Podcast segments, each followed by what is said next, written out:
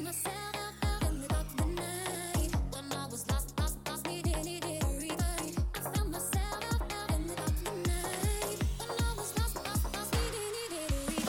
味しいビール飲んでますか？国根です。はい11月もねもう終わりですね。今年も残り1ヶ月。まあ、なんだかんだ言って今年の頭に掲げた目標っていうのはあんまり実現できなかったかなっていうのが正直なところですね。あんまりねうんブルワリー巡りもね思ったほどまあ行かなかったっていう方が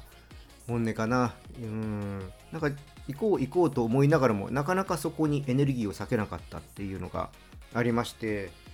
うーん、まあ、来年は、まあ、来年こそはですね少しね、うん、巡りたいなと思っております、ま、今年はですね久しぶりに年末年始がある程度まとまってお休みになりそうで、まあ、いつもだいたい三が日ぐらいだったんですけども、まあ、もしかしたらね、まあ、ちょっと仕事を入れるかもしれませんけども、今の時点でね、ちょっとまだ何も予定が決まってなくて、まあ、そうするとね、5.5日かな、それぐらいお休みになるんですよね。まあ、他の方の仕事のお休みなので、まあ、その間にね、このビールのこととかはやったりするとは思うんですけども、今のとこそういう感じの予定になっていて、あんまりね、この1週間近くまとまって休むっていうのが、もうここ数年やってこなかったので逆にね何していいかなっていうふうにね考えちゃいますね。まあそういう時こそねいろいろまあ空いてるお店があればね巡ったりとか、まあ、情報をね集めたり整理したりとか、まあ、すればいいのかなとは考えているんですけどねまあどうしようかなと、えー、この1ヶ月ぐらいで考えていこうかなと思っております。まあ1ヶ月だとでも 時間がないのか2週間ぐらいで決めなきゃいけないのかな。まあそういう感じでね、ちょっとね、決めていきたいなと思っております。皆さんはね、どんな感じで今度のね、年末年始を過ごすのか、まあ、よかったらね、コメントとかレターで教えてください。はい、じゃあね、ここからはいつも通りビアコイやっていきたいと思います。この番組はですね、ビール紹介やビールにまつわる話をお届けすることで、ビールが飲みたくなる、ビールが好きになっちゃう番組です。今回は楽しく学べるビールクイズやっていきたいと思います。さあ今日はねどんな問題なんでしょうか？ぜひチャレンジしてみてください。それでは始めていきましょう。ビアコイオープンです。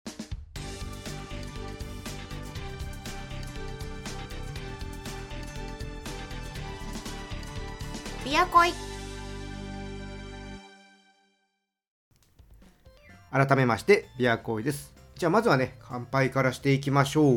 今日は広島県のしまなみブルワリーストライクピルスナーです。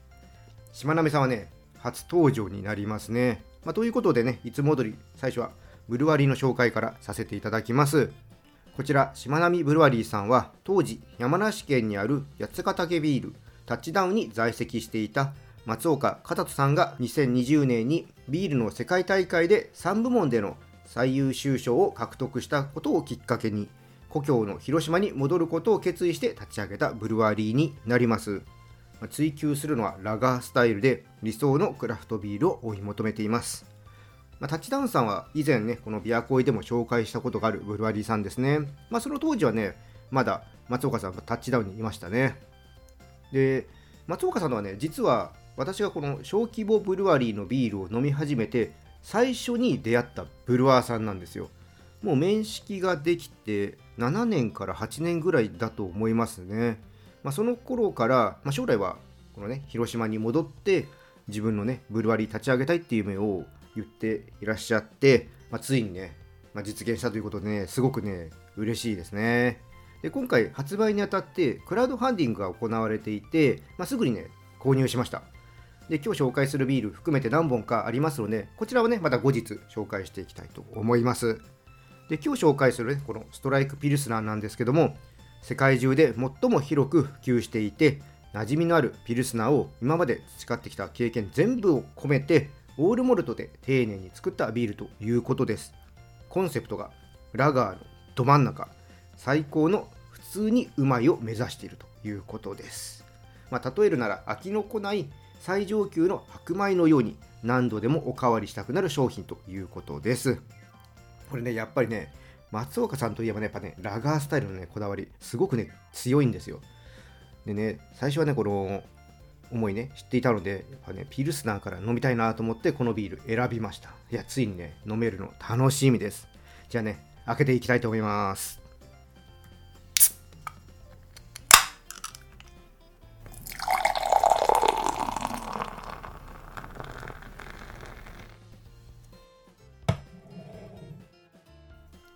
はい。色はねいや綺麗ですね。クリアなゴールドです。うん。ピルスナーらしいね。綺麗な色合いですね。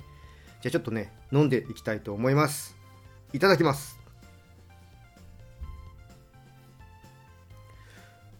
うん。うまい。あのー、口に含むとねこのねふわっとね広がるねモルトの甘み。でねそれをね後からね追って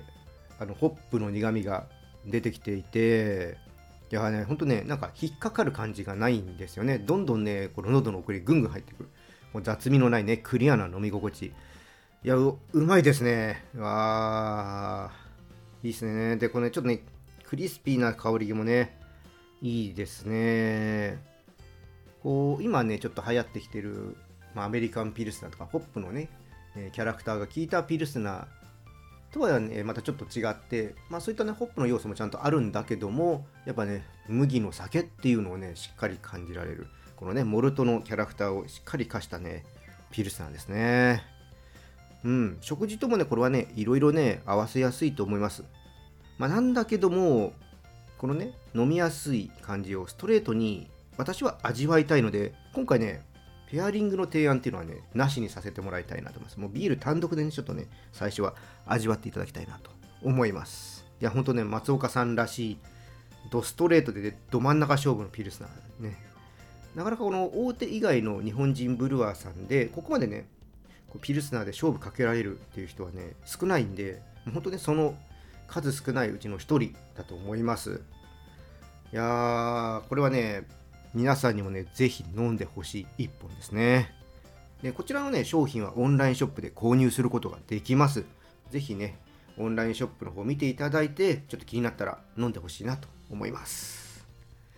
はい、じゃあね、ここからは楽しく学べるビールクイズやっていきたいと思います。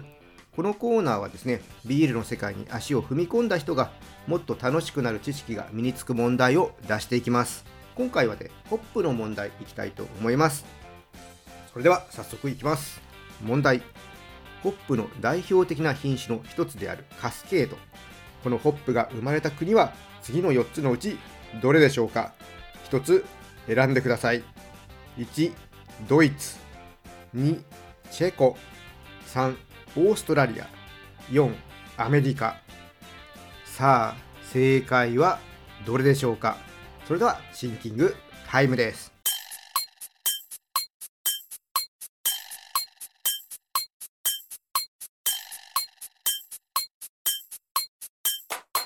答えは決まったでしょうか？正解の前にもう一度選択肢の方をお伝えします。1ドイツ。2チェコ。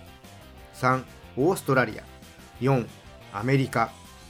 それでは正解の方を発表します。正解は4のアメリカでした。皆さん正解したでしょうか？カスケードは1956年から育種が始まって1972年にリリースされたアメリカ原産のアロマホップ品種になります。オレゴン州立大学のアメリカ合衆国農務省育種プログラムでスタンリー・ネルソン・ブルックス博士とジャック・ホーナー博士によって開発されたホップになります。で品種の系統としてはイギリス産のハグルっていうホップとロシア産のセレブリアンカっていう品種あと不特定のえー、オスのホップ品種を掛け合わせて交配したものということです。こうちょいろんなね、ホップ、2つじゃなくてね、いろんなホップ掛け合わせてるんですね。これはちょっと私も初めて知りました。で名前の由来なんですけども、北カリフォルニアからカナダのブリティッシュコロンビア州まで続くカスケード山脈が由来となっているそうです。でキャラクターの、ね、特徴としては、ハーバル、スパイシー、グラッシー、フローラル、シトラス、こういったね、キャラクターを持っていて、バランスの取れた苦味が特徴ですアロマホップの品種として、まあ、主にねビールの香り付けに使われていますはいまあね、クラフトビールと呼ばれるね、ビールがお好きな方であれば、このね、カスケードという品種はね、聞いたことがあると思います。まあ、これからね、ちょっとビール深くね、知っていきたいなーって思う人もいましたらね、このカスケードという品種は覚えておくとね、いいと思います。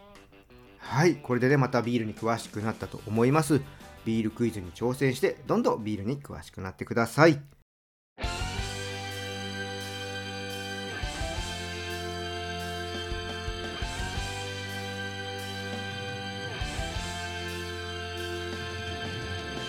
ビアコイエンディングです。あの今日ね、紹介したしまなみブルワリーの松岡さん。私ね、あのビール業界の方たちからとか、まあ、ビールのね、仲間とかからは、小暮とか、本名のね、小暮さんって呼ばれたりするんですけども、松岡さんだけはね、りょうさんってね、呼ぶんですよね。で、これ、